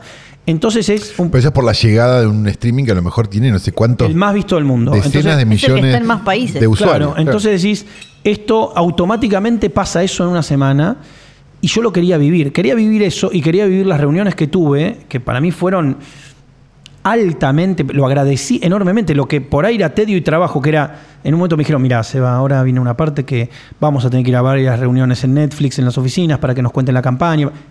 Eh, me encanta, vamos todo el día, porque lo que pasaba ahí, viendo el, el- monstruo desde, desde adentro, era las métricas que tienen, la manera que tienen de encarar la promoción y de ver el negocio, cómo, eh, del modo que trabajan es por lo menos fascinante. Después uno puede estar en contra o No, te no, de acuerdo, "Che", sí. O pero- puede pensar que algunas decisiones no son las más pero, apropiadas, pero, sí, de acuerdo. pero que tienen argumentos para cada está bien, decisión, sí, claro. hermano. No, y, o es- sea, y en el fondo nosotros nos quejamos y somos unos boludos que se quejan y todo, pero es su plata. No, claro, pero digo, pero en ese sentido, eh, re- digamos, recibís toda esa información y es muy sorprendente. Digo, te da un estado de situación del cine. A ver, es como. E- Es una experiencia que no pasó todo el mundo, que sabés que es medio un accidente. Digo, después de Claudia, que me llame para hacer esta película, es medio, medio como. Se pegó en el borde, una buchaca, salió Sí, sí, sí, y se dio. ¿Me entendés? Porque no, no sé si me llamaría yo si me muestran Claudia, ese tipo, No. para que haga esta película. No, después de Claudia estabas para que otro productor te pagara una película un poquito más cara que Claudia, Claro. capaz, y que fuera del de estilo de la película de Claro, Claudia. vamos a unos Claro. festivales, que todo lo Claro, otro que me encanta, pero digo, más vale. Entonces eh, poder transitar toda la experiencia, desde la- el craft hasta ver cómo se mercadea una película así, no, impresionante, impresionante. O sea, sigo aprendiendo el mundo de las métricas, me mandan cosas, digo, estoy muy pegado a la promoción porque quiero aprenderlo, quiero ver cómo es. Entonces, estoy tengo dos preguntas eh, con respecto a eso. Va, una sobre eso y otra sobre otra cuestión. Eh, ¿Cuánto te vienen y ya te dicen cómo, no sé cuánto nos puedes contar? ¿Vienen y te dicen, che, esta va a ser la campaña? ¿O Sí, vos sí. tenías No, algo me- de poder te- de decisión en cuanto a cómo se va a vender la película? No, vienen y pelotean la campaña de un modo bastante abierto, como a ver cómo lo ven, qué se les ocurre, hay una imagen que nos estemos olvidando. Digo, me- cosas que sí se pueden contar. Me enteré, por ejemplo, que eh, cada vez que aparece la miniatura que nos aparece en Netflix de cada película, está vinculada a, a nuestros, co- eh, el algoritmo de nuestros consumos. Sí. La imagen. No es que. O sea, matrimillas por ahí para acá lo aparece una imagen, a mí me aparece otra. Sí. Digamos, no me según el usuario. Con el, el ejemplo que dieron cuando lo, lo contaron acá, no me acuerdo si era Ted Sarandos o quién, era con Stranger Things, por ejemplo, si te veían más eh, películas románticas, era una escena de Eleven Es con como el vendía, otro, eh, perdón, es como se vendían las películas en Telefe. Claro. Que vos cortabas, esto lo contó Kuchevaski creo, en algún momento de Frame Fatal, y si no, no importa, me lo, lo contó a mí, no importa. Que si vos vendías Jerry Maguire, por ejemplo, si la tenías que poner a la tarde, la tanda, Claro, así- era el horario donde lo veían, no sé, las señoras que estaban en su casa, vendías el romance de Jerry Maguire. Si vos lo tenías que vender a la noche, que estaban los chavos, vendías el fútbol americano. Y si lo tenías Es que vender un fin de semana, al- vendías al nenito sí. Sí. de Jerry Maguire. Es, es la misma lógica, pero llevada la a las misma Mega individualizada, claro. Sí, Claro. ma- eh, y después también eh, lo, que, lo que tenían en la campaña claro era que al ser una película que iba a abrir en, directamente en Netflix, no tenía sentido hacer una premiere. No tenía sentido vincularla a la idea de sala de cine, Claro. porque no iba a estar en los cines, lo cual me parecía lógico. Me decía, esa plata la ahorramos y la ponemos acá, acá, acá y acá. Y la verdad... En un momento salí y la ciudad entera era matrimillas. Sí, Entonces claro. digo, no, no, digo, No, no, no, estaba puesta, sí, la pusieron Cuando fui al. Music Wings era todo libertador, ¿me entendés? Sí, era sí, medio sí, sí. impresionante. Y en digo, redes, bueno. eh, Guandanara, Catherine No, Fulop, no, claro, claro. Sí. Dame, dame- vamos, vamos con todo. Mica Viciconte, por eso, de que por me eso, estoy por eso, el Sí. poroto cubero, todo adentro. Digo, era. O a en- Sabatini, que claramente no quería estar ahí, hizo muy buen chiste, como de estoy sumando, estoy sumando con y, esto. y lo que me gustó, eh, digo, estas cosas fricas que te pasan, me escriben los de amistades peligrosas. ¿Entendés? Ah, Me empezaron a seguir en Instagram y pusieron un coso. Sí. Eh, gracias, Eva, por ponernos en la Ay, lista. me muero de Ellos amor. me escriben. Me muero. Y yo digo, bueno, me vuelvo loco porque era como. Y, y iba a contar un- un- dos cositas. Tanto el tema de CAE como el tema de, de amistades peligrosas. Nosotros cuando rodábamos las escenas, o sea, particularmente no los planos todos cámara lenta de ellos sumando millas, sino cuando están bailando lento, que es como una- esa escena que están viendo relojes, se, se van a besar y miran los relojes y tal. Le teníamos que poner un tema para que baile una especie de adagio eh, Lopi Juan y pusimos en set eh, Te Recuerdo. O sea, ellos bailan Te Recuerdo. Y Amistad Peligrosa lo mismo, cuando está la escena del trío con Paloma, que las chicas tenían que hacer un bailecillo, ¿viste? Una cosa como para seducirlo, pusimos Amistades Peligrosas. Entonces, fueron la- las inclusiones que fueron buscadas porque eran las que estaban de referencia en el momento del rodaje. Cuando lo vio Luisana, me dice, ¿la pusiste esa canción? ¿La pusiste? No, no, bueno, fuimos, la, la buscamos y están. Qué hermoso. Esa es la primera vez que la usabas porque eh, esa no la pusiste en mi cumpleaños karaoke que vos iniciaste. No, esa sí la puse, pero esa la se canta en todos los karaoke. No, pero no- no, pero fue él el que la. Yo me acuerdo de él buscándola y que había mucha gente que decía, ¿esta cuál es? No. Ah, y después cuando llegó el ¿Te recuerdo estribillo. o sí, te recuerdo? No, te recuerdo sí, pero con, yo creo que lo más destacado de ese cumpleaños tuyo fue cuando cantamos el tema del Arkenciel con Banchero, el tema en japonés. Sí, eso fue cuando eso terminó fue el cumpleaños. Bueno, sí. Y creo que en un momento cantamos también Ya no sos igual de dos minutos en versión Sí. karaoke. Bueno, fue muy lindo. Con las letras flujo que estaban en letras iPad. flujo. Sí, Sí. ¿cómo olvidarlo? Qué gran cumpleaños. ¿Y claro. qué, qué- qué te, qué, te, qué te llevas ahora de esta experiencia como co- co- con, todos estos procesos para, no sé, la próxima vez que hagas una Claudia, por seguir con el hilo? Eh, yo creo. Primero te das cuenta varias cosas que especulabas antes y ahora sabes que son así o no son así. Una es que cuando uno avanza en cuestiones presupuestarias o la escala de la película, son viejos problemas que desaparecen y nuevos problemas que se suman. Alguien dijo una vez que fe- felicidad es tener los problemas que uno se merece. Y lo que empieza a pasar es eso. Una avioneta hay que todo el tiempo estar maniobrándola porque vuela abajo. Entonces vos todo el tiempo tenés que estar maniobrándola y que esto y lo otro. Un avión, un avión de esos que viaja de continente a continente, vuela más alto, es más estable, pero cuando te necesita, te necesita con todo, ¿me entendés? Entonces digo, son diferentes, o sea, un rodaje grande es ese avión gigantesco donde decís, bueno, pero acá hay que ser muy cuidadoso porque si se te vas de rosca maniobrando, todo se amplifica, todo, lo que vos decidas se amplifica, entonces tenés que ser mucho más económico, mucho más sintético. Y el tipo de, de narrativa con la cámara que teníamos ganas de hacer con Ramiro García Buliano, que es con quien pensamos dos meses antes cómo cómo, digamos, cómo inventar todos los planos que uno ve. Digo que básicamente ese trabajo del director, ¿no? Como todos los planos que uno ve. Esto, perdón, esto no, va- esto no tiene críticas, digamos, porque Sí. es obvio que estás acá hablando, digo, la película nos gustó. Sí. Digo, pero hay algo muy lindo de la película, esto lo digo como algo positivo, que es el clasicismo que tiene la película. Sí, yo quería que la cámara fuera medio invisible y que vos. Es muy difícil de hacer, por cierto, el clasicismo. Sí, a mí, de hecho, mi plano favorito de la película es un plano que nadie va a decirme nunca que es su favorito de la película porque es. No, no, no está, no está señalado, no es un plano. Pero digo, yo lo que quería era que la película fluya, que, vos, que vos la pongas la película y la película fluye y, y en un momento terminó, digamos, quiero decir, como que sea un viaje sin sobresaltos y que todo, todo dance con lo que sigue y que tenga cierta elegancia era la palabra, ¿viste? Como que fuera muy poco estridente y que la cámara acompañe, no, tampoco quería que fuera estático, pero no quería... De hecho, la única ambición que tenía así, que era medio, por suerte no lo hice y no me encapriché, era el plano que abre la película, el choque. Yo quería, bueno, lo que sí quedó es esto, porque es un plano muy, si, ustedes quieren, muy arriesgado para una película de este tenor. Empezar con un plano general que tiene un muérdago arriba que atraviesa como si fuera una postal y se va acercando hacia un auto y hay una chica sacando cosas de, un- unos paquetes. Digo, no es un plano tradicional, es más parecido un plano... Lo que pasa es que voy a decir esto y me van a decir pretencioso de mierda. Pero yo lo que pensaba eran los planos de, de The Master, en los planos de Paul Thomas Anderson, ¿me entendés? Como un plano de Puncher and Globe, como Sí. esto indie, no de un primer plano de la protagonista, sino como, ¿qué es esto? Una atmósfera. Y, y menos de noche, me decían, de noche no se puede empezar una comedia, que esto y el otro.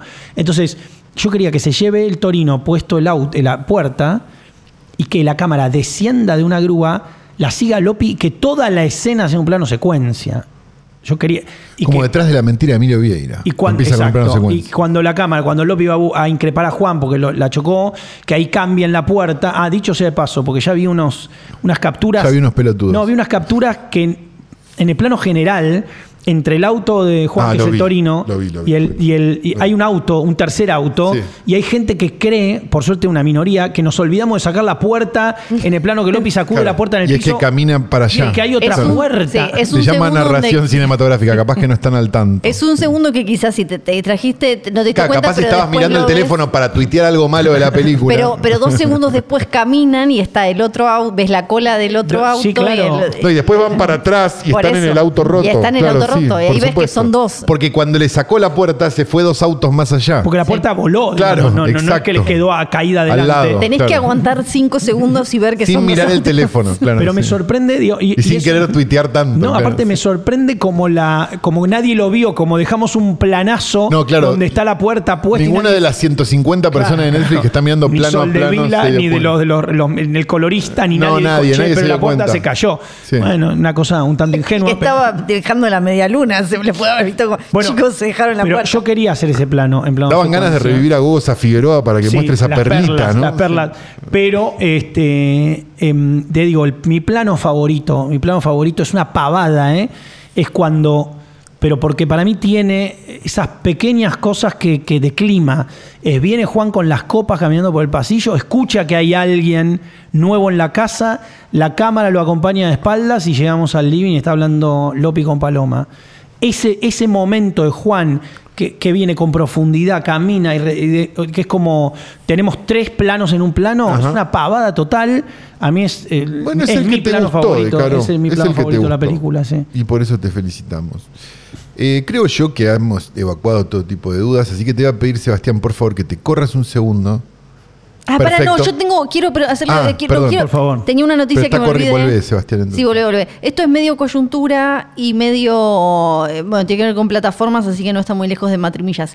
Me había olvidado que quería charlar esto No con lo ustedes. hagas opinar de plataformas, nos dio un contrato que firmamos que no podíamos opinar Sí, nada. de no, de No, todas igual es- menos de Netflix. Es de la, es de la contra. Vieron que Warner Discovery ahora Ay, no, con HBO Max, Black Sí. Ops. Sí, que ahora se va a llamar Max, el- todo eso, Sí. están, ya habán sacado, son series, pero pues, le puede pasar una película Sí. o le, ya, en- Sí, ya quizás le pasó una. sacaron una, casi una película larga que es este, Entre Hombres. Sacaron Esa película Entre larga Hombres. maravillosa que hizo. Exacto, y ahora, bueno, ahora sacaron más, sacaron eh, Westworld y sacaron Minx, que era directamente de HBO, de HBO Max.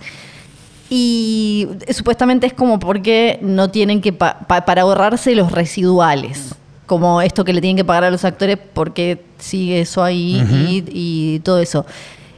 Para mí es como ya el ejemplo más directo, como, como directamente la, la- No te voy a la- alquilar esta película, me da paja rebobinarla. Sería una como, cosa así. como- como que ya directamente nos están pijando la cara como para que recordemos que no somos dueños de ese contenido No, que está claro. ahí, ¿no? Como, Como no sos dueño de ningún contenido en Spotify, como no Exacto. sos dueño de nada. Eh, Por más exactamente. que te lo bajes al de teléfono. los vinilos que te compras, sí. De los vinilos que te compras, sí. Sí. Exacto, porque me, me- ya viendo ahora que les estaba pasando a los de afuera y ponían como por ejemplo los de Minx, como, ay no, creo que la, la nueva temporada no salió todavía, la, se enteraron ellos cuando la estaban, eh, le- la estaban filmando, como eh, y me acordaba lo que les pasó a todos los de Entre Hombres y, y- y- y pensaba, bueno, eso para que nosotros como consumidores no nos acordemos que no somos los dueños de nada. No, claro. Sos dueño de ese disco rígido lleno de películas. es así. Exacto. No, el problema, yo creo que el problema que acarrea el, es este tipo de movida. Lo que pasa es que esto se va a teorizar en- de acá a 15 años. eh, es el hecho de que la experiencia cinematográfica, al ser desplazada de lo físico, y no hablo por físico solo la sala de cine, porque el problema es más grande, hablo del póster, hablo de los stills, hablo de, las novelas tie-in, de las adaptaciones, hablo de la banda de sonido. Cuando una película se convierte solamente en la película pura y dura, en verla es verla, no importa cómo ni dónde, o escucharla no, ni cómo ni dónde, a mí me parece que un porcentaje elevadísimo de lo que hizo que el cine fuera el cine empieza a desaparecer, porque el cine es un arte secuencial que insinúa mucho más de lo que muestra. Quiero decir, si a cualquier persona le pedimos que nos narre lo que pasa en el padrino, nos va a contar más cosas que las que vio realmente, porque están las que vio y las que entendió. Ahora, las que vio y las que entendió parten del hecho, además de que cómo la película está escrita, de emplazarla en una época, de contextualizarla de alguna manera y demás. Es el ejemplo que decíamos de que cuando la gente veía tiburón y entraba al cine, había hecho la cola para el cine, veía el afiche y en el afiche está la proporción entre el tiburón y la nadadora. Cuando ve el ataque, al tiburón no lo ve, pero se lo imagina porque lo vio en el póster inconscientemente. Entonces digo, al perder todo tipo de fisicalidad, en un momento ya no se sabe cuánto vale eso que vi, cuánto se diferencia. Yo no le puedo pedir a nadie que tenga la conciencia de cine y serie si pasa de White Lotus a Memento en un clic. No se lo puedo pedir. En el mismo lugar, en la misma pantalla, de la misma manera. Porque hay que tener conocimiento que ya directamente son académicos, porque son todos técnicos las diferencias. No, digo, de percepción. Entendíamos que las series eran de tele, la veíamos en casa, que el cine era en el cine, lo veíamos en el cine, digo cuando todos esos signos se van perdiendo, mi sobrina que tiene cuatro años, no, no sé qué va a entender del cine. No, claro. Y, lo- y no lo digo ni como añorando el tiempo pasado ni demás, lo digo como consecuencia directa de que en la misma pantalla que jugás un videojuego, que escribís un mail, ves la película y ves la serie. Y en un momento ya todo es igual. Te hago una adenda a eso que es el nicho, el nicho, el nicho, el nicho. Pero, por ejemplo, hay un mercado enorme, enorme, nicho, el nicho, el nicho, aclarado. Hay un mercado muy pujante de afiches de películas recientes en papel, algo que casi no existe. La forma que vos tenés, porque las películas hoy por hoy vos vas a un cine y están en una pantalla, es un JPG ese afiche. No, no, que va Entonces- pasando varios, que Exacto. aparte va cambiando. Exacto. Entonces, tu forma de, de tener ese afiche, hoy por hoy, digo, el mercado local, es tener una punta en algún cine del interior donde todavía se imprimen esos afiches para ser puestos y después ponerlos en grupos de venta Afiche, internacionales. perdón, papel como esto, papel afiche. Así con no, papel de. Ahora es ilustración, Claro. digo, pero. como el de The Witch que tenemos como el de The Witch que, tenemos ahí atrás, sí. que todavía había un poco más de, papel, pero también es una rareza. El afiche de The Witch a mí Sí. me lo mandó este Mar- eh, Matías Gil Roberts de, de Bahía Blanca, que bueno, Claro. tiene- es una persona que tiene sus contactos, digamos. Pero, pero, pero es Que raro. no- Nos consiguió el regalo de Mitre. que Nos consiguió el regalo de Mitre, es verdad. Santiago Le Mitre. mandamos- Le mandamos un beso. Sí, con- le hicimos todo un teje para conseguir un afiche raro para el cumpleaños de Mitre. Sí. Eh, Dolores se contactó con él, consiguió ya, llegó sí, el sí, sí, póster, sí, ya sí, se lo dio a Mitre. Hermoso, hermoso. Todo esto, vía San, vía San Luis. Che, hablando de los antes de el terminar- loco de San Luis lo debe tener, me dijo. El loco de Sí. San Luis. Sí. El punto es, Eh, sí. ya hemos perdido hasta eso, que es una pavada Es si verdad. lo pensás hoy. Pero si vos vas a una a tratar de conseguir un afiche, no sé, de una película reciente que te haya copado, y va a ser muy complicado porque ese afiche en todos los lugares más o menos urbanos, llamémoslo así, lo que antes se llamaba el urbano, el suburbano, no estoy siendo malo con, con el Sí, claro. interior, estoy diciendo cualquier ciudad grande ya es un televisor el que te está mostrando el afiche. Entonces tenés que irte más Claro. adentro para que a esa persona le haya llegado un afiche, le haya llegado un afiche de más, no lo haya hecho mierda en el camino, Sí. viene a decir, no lo haya doblado, digo. eh, y, Bueno, y- por- pero, pero saliendo un poco de. y no ligándolo al consumismo, por eso en el documental de Frenkel Amateur, cuando aparece el doctor Mario vinculándose con el cine de determinada manera, uno se conmueve, porque claro. el vínculo con el cine no puede ser un- como un partido de fútbol. Lo veo, lo critico, no lo veo nunca más. Opino hate, amor puro y nada. Digo. Debería ser una experiencia que incluso cuando no es satisfactoria te lleve a algún lugar o, o puedas conectar con algo, digo, porque es esencialmente tiempo. Ahora, si se vuelven las películas eventos, verlas solamente es saber los sucesos que ocurren y llegar al, al crédito final, me parece un poco poco. Yo tuve una, para- tuve una experiencia digna de, de- de- de- de tristeza absoluta este fin de semana. Por eso va a dejar de filmar Tarantino, ¿eh? Este fin de semana pasado yendo a un festival de música, que estaba muy mal organizado, pero no importa. Pero ¿Cuál será? El Music Wins. Eh, chicos. ¿quién, quién programa Chic Chic 3 y media de la tarde? No fuiste a 40 Primavera minutos para un Decís agua no fuiste al que estaba caliente. Decís Váyanse a la concha de su ¿Vos madre. decís ¿Tengo eso? 45 años? Sí, tengo 45 años. Decís eso igual. porque no El fuiste Primavera Sound, Sound. sí, era como- Claro, sí, Quiero el decir, no, pero lo que pasa en esos festivales, en términos generales, en el Primavera Sound y la Palusa, ponen el nombre que quieras. No, no, el Lola está un poquito mejor. Está bien, no importa, pero poner el nombre que quieras. Lo que vos tenés es un montón de gente yendo de un lugar a otro, sin importarle mucho quién está tocando. Sí, claro. La mayoría, digo, los que suben. El grueso Sí. del early Sí, bird claro. de esos Sí, festivales, que es gente que va a poner fotos en Instagram. Es más supuesto. importante, claro, buscar la hora por, por la luz que. Exacto. Me parece que con. Me parece que. Y, y las, y las bandas son algo que pasa, no, la banda, pero. no, la banda son el background de tu selfie. To- Está tocando Arcade Fire atrás mío. Sí. Yo estoy con Juli, mi amiga, y atrás Arcade Fire, uno, unos boludos tocando. Claro. Digo, es, eh, es un commodity que va a embellecer en tal caso mi individualidad. La gente va vestida de músico. Entonces, O sea, me, está me da la menos elegante sensación, de vendrá tocando que, lo, que los que, el barbado que caminaban por el coso. me da la sensación de que eso es más, o sea, el estar Sí, claro. es más importante que el por qué estás. Sí, claro. Sí. Y eso está pasando con las películas, está Por pasando supuesto. con todo. Quieren haberlas visto las películas, no quieren ir a verlas. O sea, por eso eh, es Que una- pasaba mucho con los pelotudos que hablaban de series que se levantaban a las 4 de la mañana para ver primero el capítulo. Claro, por Porque supuesto. salía, Sí. porque caía en el streaming Sí. o porque estaba en los torrents o por lo que sea. Nosotros tres hemos ido a varias privadas de prensa, lo hemos hecho y, y tenemos este sentimiento compartido que se lo pueden decir a cualquiera. El día uno, para Fío, para Santi, para mí, que empezamos a ir era cine gratis, cine antes que nadie, esta es mi vida. Al mes y medio o quizá antes cuando te, Te das estaba cuenta llevando los huevos, estabas tratando de subir la carretilla por la escalera de Warner para que- llevarte los huevos. Cuando ves que un montón de gente sin deseo ni amor por las películas es con quien vas a compartir y recibir por primera vez las películas, decís, no, boludo, no, por favor, esto es un espanto. Digo, hay un mes de gloria que es boludo. Y después es, No, no, ya man, esto. eh, porque la Esta gente- prefiero verla con gente normal. Claro, sí, claro, por Como supuesto. porque, tipo, Bueno, es increíble. Andaba en una privada, una de terror. Sí. Es increíble, la gente Se reían, no, no me acuerdo si fue, en, en cuál fue, ay, que me estaba, Papito.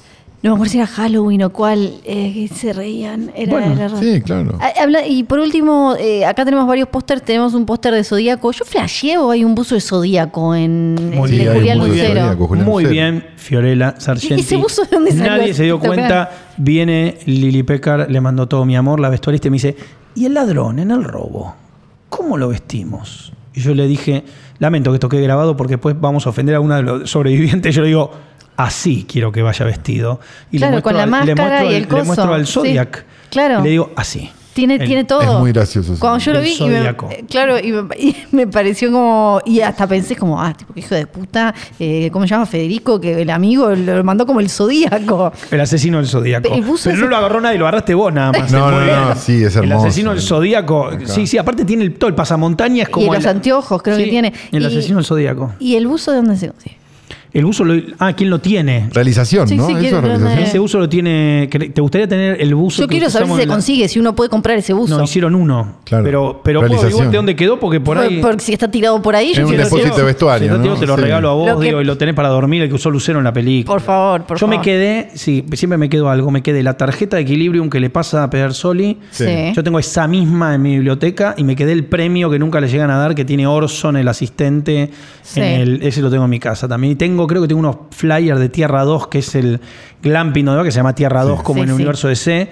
Y bueno, la remera. Esa vos la agarraste igual también, Carlos. Sí, sí. Ah, bueno. Rincón tiene, el, tiene la remera del Doctor Manhattan de Sí. Watchmen y después. Un beso para Anto, yo tengo esa remera, muy buena Cuando remera. hace la. la- esto me lo- se cambió en el BFX. Cuando hacía la transferencia a Federico, eh, que están en el lago de Palermo, y transfiere la guita para el viaje, Renato se llama gobernador y yo le había puesto Renato Russo como el cantante de Legión Urbana. Eso Ah, también mirá. era otro easter egg escondido que no quedó, pero teníamos a, una, a un secretillo por ahí. Mi, eh, Para que vean que es más complicado de lo que ustedes. Sí. No, bueno, estas son todas boludeces. No, no, no, por eso, porque estás hasta en esas boludeces. Ese es el punto. Bueno, la escena esa, la, la de, la del robo, yo, pero les juro que creo que hay un video donde os subí en una de la cosa que lo estoy diciendo. Yo te, la- a esa escena le digo la escena cifrón, porque es medio una comedia de robo, medio. Sí. Él, la vieja lo frena y el, el tipo de puesta. Yo pensaba todo el tiempo en el fondo del mar, en Garzón siguiendo a Hendler. O sea, quería ese clima. Y aparte, eso fue tres noches, boludo, en. En, en, en frente de Bolivia, o sea, en donde está Pizza, eh, Palermo nos odiaba porque era un Claro. jueves a la noche, un viernes, y eran cinco camiones te- eh, cortando el tráfico porque es como, no, estamos filmando. Claro, sí, Chau, sí, chupala. Sí. Y era como un quilombo de luces tiradas desde los balcones, no, impresionante. Fue muy lindo, muy bonito. Ahora sí, Sebastián, Sí. te voy a pedir por favor que te Dale, corras para un costado. Listo, porque tiene que entrar la orquesta de hoy tras noche, que le hemos traído desde posta y lo tenemos acá en nuestro estudio ahora. Ahora ya está. Que va a empezar a hacer sonar la música de Holocausto Caníbal. ¿La puedes cantar bien? La están tocando, ¿no te das cuenta? Lo que está pasando? Tenemos que decir varias cosas. La primera que Sí. esto fue grabado en el estudio, aún sin nombre, de Sí. hoy tras noche, porque Bebe Sanso eh, propuso un nombre y después yo le Seba y se cagó todo. Puede ahora tirar alguna idea. eh, Va- Van a poner una placa con el nombre. una placa de bronce, Sí, sí, O, o esmaltada, no sabemos Sí. todavía. Eh, tenemos que decir también, Johnny Nico Nico y John, tenemos que nombrar a Bebe Sanso nuevamente porque Sí. es nuestra alma y guía y la mejor persona que hemos conocido en los medios de comunicación. Fue el cumpleaños de Calu. Si no le dijeron nada, por favor, no, vayan a arroba filme junto al pueblo, no solo para mandarme martes, sino para remeras, ponerle. Chicos, déjenme de joder. Él estaba empaquetando remeras y, eh, y mm, usé una inteligencia artificial para hacerle un collage. Quedó bárbaro. La primera vez que lo subió no estaba Qué bien y bonito. me dice, mirá, mirá lo que subí. Lo miro y le digo, no entiendo. Me dice, ah, lo subió mal. Y lo subió bien después. Ya no se Flor. entendía igual porque Flor. era tipo. No, eso Ladies fue Instagram. No fui yo, fue el chico de redes de Instagram. Flor, Yo no ladies fui. and gentlemen. Eh, ¿Y qué más? Y eh, eh, ayer fue el cumpleaños de Seba. Ayer. Ayer. No, hoy es el. Ayer fue el cumpleaños de Seba. en el futuro en el que estamos Ay, grabando Dios. esto. Esto es. Sí. eh, Yo lo había eh, dicho primer. bien, chicos. Primer, Sí, me- Y primer. antes de la grabación del próximo Primer. capítulo, Sí. Es el de Fiorella. va a ser el cumpleaños Porque de Flor. somos así de boludos. Sí. Qué Bueno, lindo, qué Y hace dos días fue el de Banchero. claro, así que va- vayan a saludar a todo el mundo. Eh, dicho todo esto, nos retiramos hasta Sí. la semana que viene. Le agradecemos al señor No, Ricardo siempre su- ustedes, siempre. su preferencia. Y solo tengo que decir que mi nombre es Santiago Calderón.